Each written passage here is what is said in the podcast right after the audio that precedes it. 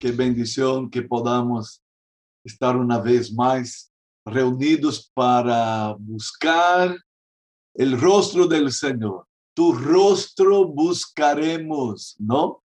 Aquel tremendo versículo que conocemos de segundo de Crónicas 7:14. Si se humillare mi pueblo, sobre el cual mi nombre es invocado, y orare y buscare mi rostro. ¡Wow! Hay requisitos que cumplir. A veces queremos que las cosas eh, se desaten a nuestro favor, ¿no? A veces queremos que la mano de Dios se mueva de, de forma poderosa en nuestra vida, en nuestra casa, en nuestro trabajo, en nuestras finanzas, pero nos olvidamos que hay cosas que no son automáticas, hay cosas que son condicionales. Y quien así lo estableció fue Dios. Entonces, no se enoje conmigo, no se enoje por lo que estoy diciendo, es conocer la palabra de Dios que nos va a dar las pautas de cómo desatar los cielos a nuestro favor, de cómo las cosas acontecen en el mundo espiritual. Yo espero que usted tenga su Biblia abierta ahí delante de usted, tenga su mango, su cuaderno, porque estamos en una escuela, ¿no? Mira el bolígrafo de la pastora Rosario, ¿no? Eso, eso, eso, eso. Muy bien, muy bien. Escuche, es anotando. ¿Sabe por qué? porque eso aquí, nuestra mente es traicionera, ¿no? A veces acabamos de hablar por teléfono con una persona y de repente dice, ay, ¿y qué fue que dijo? y ya nos olvidamos lo que dijo la persona, acabamos de llamar, ay, eran dos o eran tres cucharas, ¿no? Eh, eran dos o tres tazas y ahí volvemos a llamar. A ver, ¿qué me dijiste? Dos o tres cucharas, dos o tres tazas. Estábamos, ¿y por qué no anotamos la receta? Porque la mente es traicionera. ¿no? Usted conoce personas que dicen, ay, yo tengo una mente débil, ¿no? Mi mente es flaca, no consigo retener. Entonces, si es así, tome nota, registre, porque es ahí donde podemos acudir una y otra vez para eh, repasar las notas, las instrucciones. Por eso tenemos la palabra de Dios. Escucha, hermano, la palabra de Dios, como dice el, apóstol Pablo, fue escrita para nuestra enseñanza y nuestra edificación. Estamos todavía en este tremendo versículo de Mateo capítulo 6, donde fuimos movidos a conocer que Jesús instruye que debemos pedir que el reino venga y que se haga su voluntad aquí en la tierra como Él es hecha en los cielos. Tomemos atención, nuestro, el tema de la voluntad de Dios en la oración es primordial, imperativo, porque Dios no tiene interés de cumplir cosas que van en contra de su voluntad. Dios no tiene interés de respaldar lo que yo tiro mal la taba y voy en otra dirección y Dios dice, yo no voy a quebrantar mi voluntad. Él es el rey, él es el soberano. Y Dios no tiene interés de quebrantar su voluntad. ¿Sabe por qué a, veces algunas cosas salen mal? Porque hemos hecho nuestra voluntad. Porque la voluntad de Dios, Él va a respaldar y Dios va a mover cielos y tierra para cumplir su voluntad aquí en la tierra. ¡Wow! Entonces, yo tengo que tomar atención a eso. Pastora Gabriela, gracias a Dios pasó el turbión, pasó el huracán y alabado sea el nombre del Señor, no ha pasado nada. Pastora Gabriela, puede leer para nosotros Evangelio de Juan 9:31. Y sabemos que Dios no oye a los pecadores, Pero si alguno es temeroso de Dios y hace su voluntad, a ese oye. A ese oye. ¡Wow!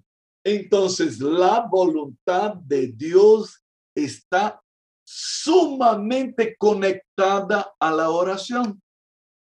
Es Jesús que está hablando. No, no soy yo que estoy hablando.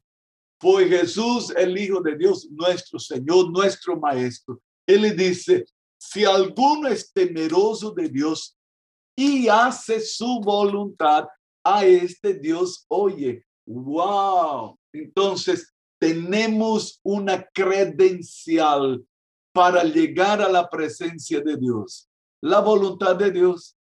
Entonces, conocer la voluntad de Dios, hacerla, uh, es acceso libre acceso deliberado a que Dios nos escuche.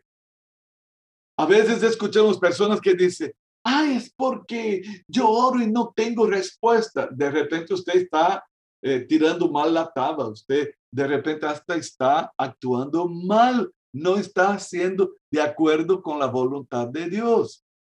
Por ejemplo, a veces queremos que nuestra casa, nuestra relación de matrimonio, sea eh, restaurada, que Dios eh, bendiga mi matrimonio, pero actuamos mal en casa.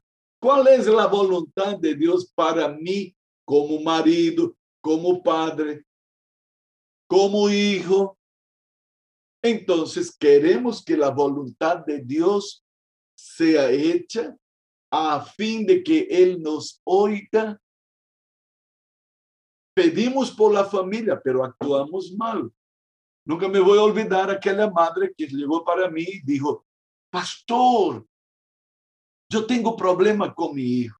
Es plaga, mi hijo.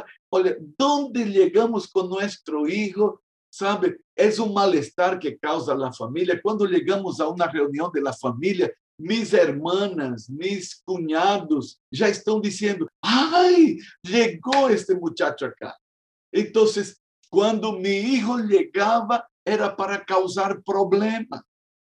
Entonces ella dijo, mira, yo recibo reclamación del colegio continuamente. Y ella fue hablando, hablando, y yo dije, hermana, ¿usted ama a su hijo? Amo. ¿Y por qué usted habla tan mal de su hijo? Usted no dijo una cosa buena de su hijo, solo habló mal de su hijo. Y ella paró así y yo dije, hasta da la impresión que usted no lo quiere. Usted solo habla mal de su hijo. ¿Usted cree que Dios ama a su hijo? Ah, sí, pasó, yo creo. Entonces diga conmigo que Nieto, ese era eh, el, el nombre de su hijo, el apellido de su hijo, ¿no? En, Brasil se puede poner el nombre completo del abuelo y al final poner Nieto. Entonces él era el nombre del abuelo nieto. Entonces yo digo, Dios ama a su hijo y Dios puede hacer cosas grandes por su hijo, pero usted no está dejando, porque su boquinga va en contra de lo que Dios quiere hacer. Y yo le di una receta. Yo digo, cuando un nieto esté durmiendo, ponga la mano sobre su cabeza, así. No toque, no lo despierte. No necesita hablar alto porque no es por gritar que Dios le va a oír o que Satanás tiene que obedecer. Ponga la mano sobre su cabeza mientras él está durmiendo y expulse de la vida de nieto todo lo que a usted no le gusta la rebeldía, la hiperactividad, la desobediencia, la irritación, el nerviosismo. Reprenda todo eso. Saque de la vida de su hijo. Y luego ponga en la vida de nieto todo lo que usted quiere que él tenga. Obediencia, tranquilidad, un muchacho feliz, un muchacho que, que va a agradar a todos. Ponga eso en nombre de Jesús, ponga, haga el cambio. Bueno, Nos fuimos del culto matutino y yo me olvidé. Una semana después llegó la hermana y dijo, pastor, funcionó. Yo digo, ¿qué funcionó, hermana? Ni me acordaba. Y ella me contó que había llamado la directora del colegio, de la escuela donde su hijo frecuentaba, para decir, ¿qué pasa con Nieto? Y, empezó a decirle, mira, Nieto está diferente, está obediente, está eh, atencioso, no está peleando con los compañeros en el colegio. Yo digo, ¿sabe qué cambió? Su boca, hermana. Su boca y su oración. Porque fe es ver lo que uno no ve. Es esperar, es tener certeza de cosas que usted está esperando. Entonces usted tenía, tenía que levantarse en fe. ¿Sabe por qué muchas veces la oración no es respondida? Porque nuestra actitud va en contra de la voluntad de Dios. Uh, Pastor Limber, por favor, lea Juan 7, 17. El que quiera hacer la voluntad de Dios conocerá si la doctrina es de Dios o si yo hablo por mi propia cuenta. Ahora preste atención, la voluntad de Dios. El que quiera hacer la voluntad de Dios va a conocer qué doctrina. Va a ver si la doctrina es de Dios o si yo estoy dando una doctrina a mi antojo. Lo dijo Jesús. Entonces, la voluntad de Dios está íntimamente relacionada a la doctrina de Dios, a la verdad de Dios, a la palabra de Dios. Y es por eso que no hay como orar sin tener la Biblia, no acá, mas acá. Y para que la Biblia entre acá, ella tiene que ser leída, meditada, conocida, repasada.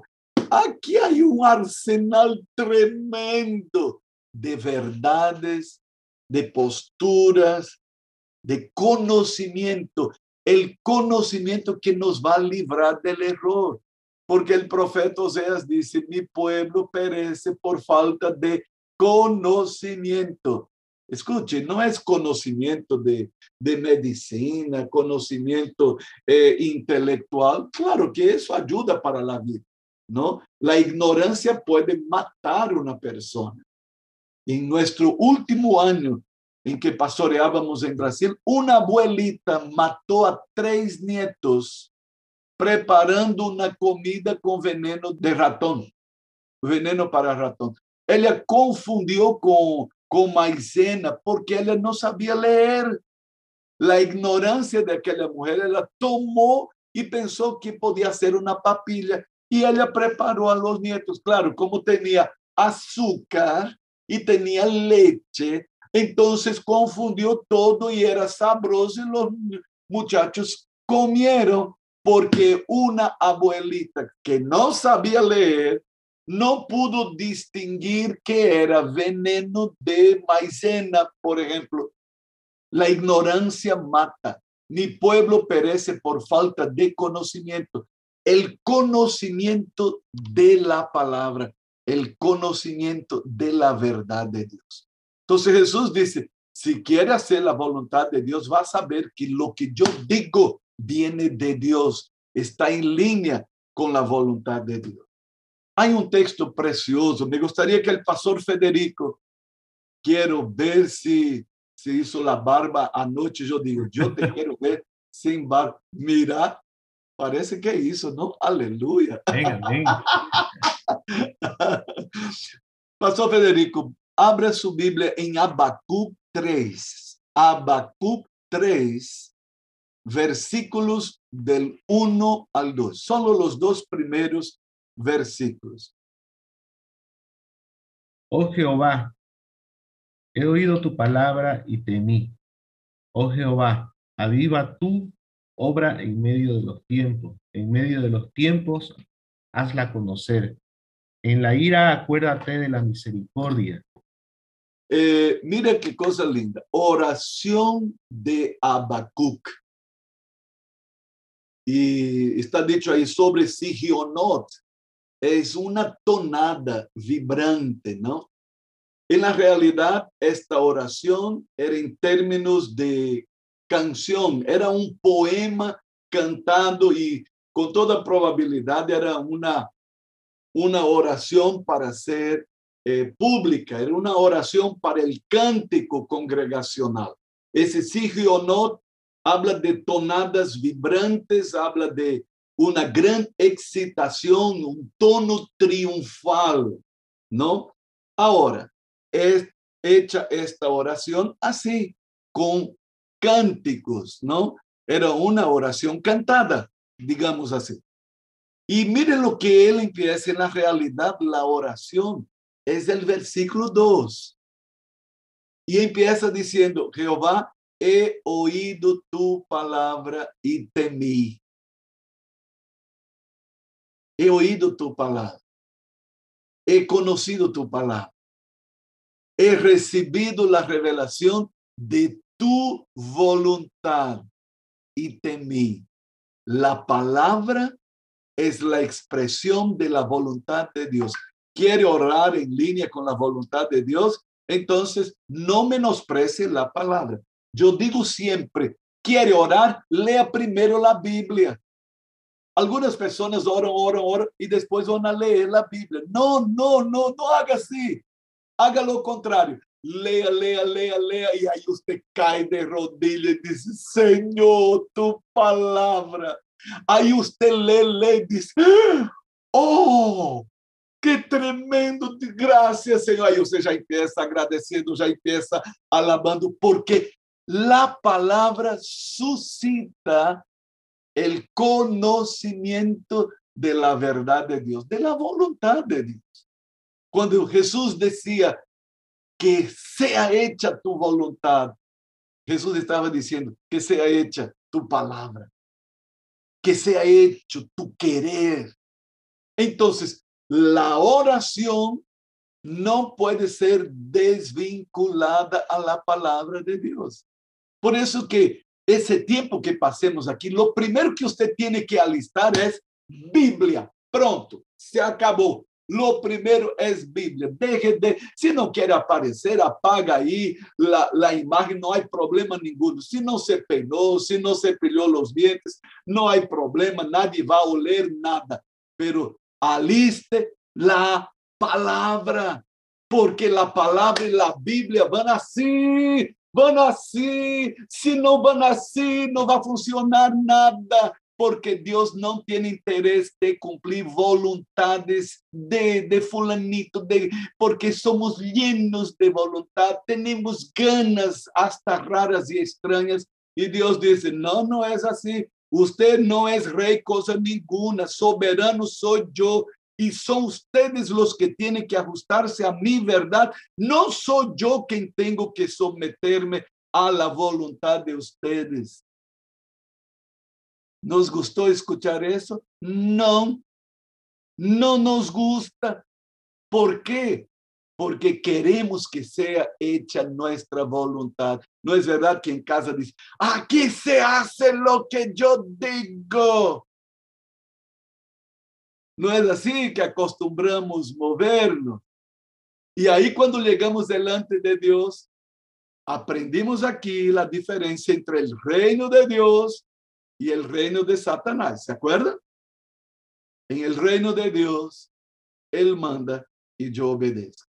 Es por eso que la postura nuestra delante de Dios es de oveja, sumisa, obediente, atenta, escuchando, tomando atención, porque cuando nos levantemos, ahí vamos a hacer lo que Dios nos haya dicho.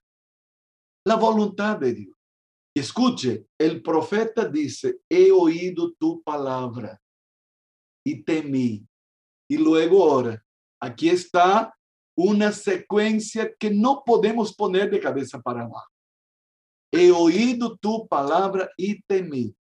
Ahora, podemos ir um pouco mais adelante. Pastora Patrícia Rojas de Gutiérrez. Lea para nós primeira de Juan 5, estos dos versículos que vamos a leer, primera de Juan 5, usted tiene que tener aquí, ó, en la puntita de la lengua. Y para estar en la puntita de la lengua, tendrá que haber entrado aquí, porque solo sale por la boca lo que tenemos de memoria. Si no marcó estos dos versículos en la palabra de Dios, primera de Juan 5, versículos 14 y 15, usted tiene que hacerlo ahora. Obedezca. ¿Ya? Porque estos versículos son claves para la vida de la oración. Pastora Patricia. Y esta es la confianza que tenemos en Él, que si pedimos alguna cosa conforme a su voluntad, Él nos oye. Y si sabemos que Él nos oye en cualquiera cosa que pidamos, sabemos que tenemos las peticiones que le hayamos hecho. Amén. Uh, aleluya, aleluya. Hermano, mira qué cosa tremenda. El versículo 14 dice, y esta es la confianza.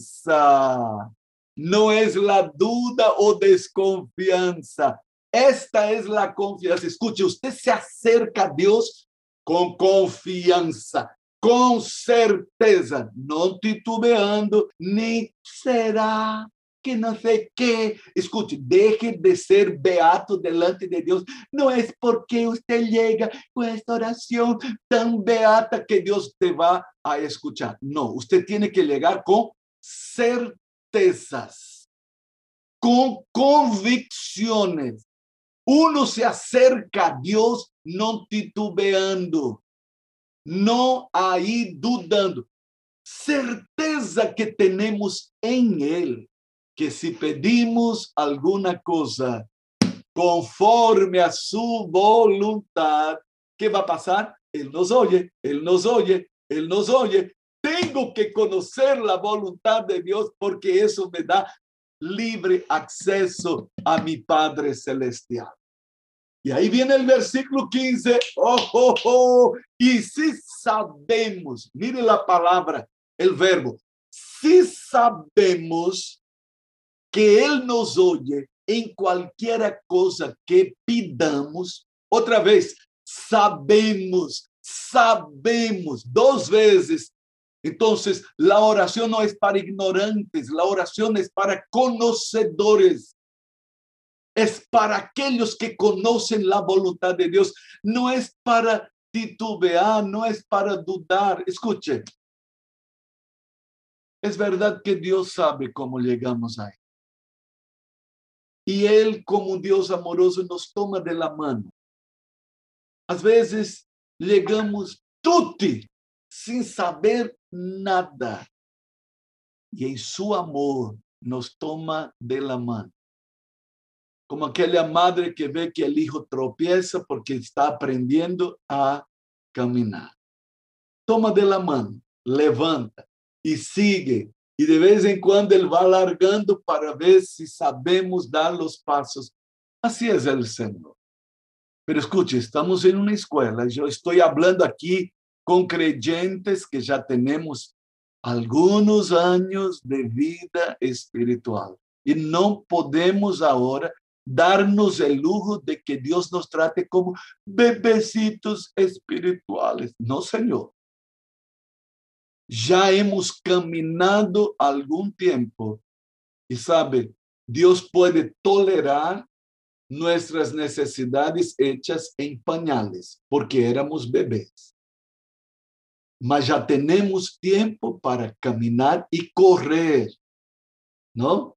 ¿Se acuerdan de Isaías? Correrán y no se cansarán, porque hay un tiempo para correr.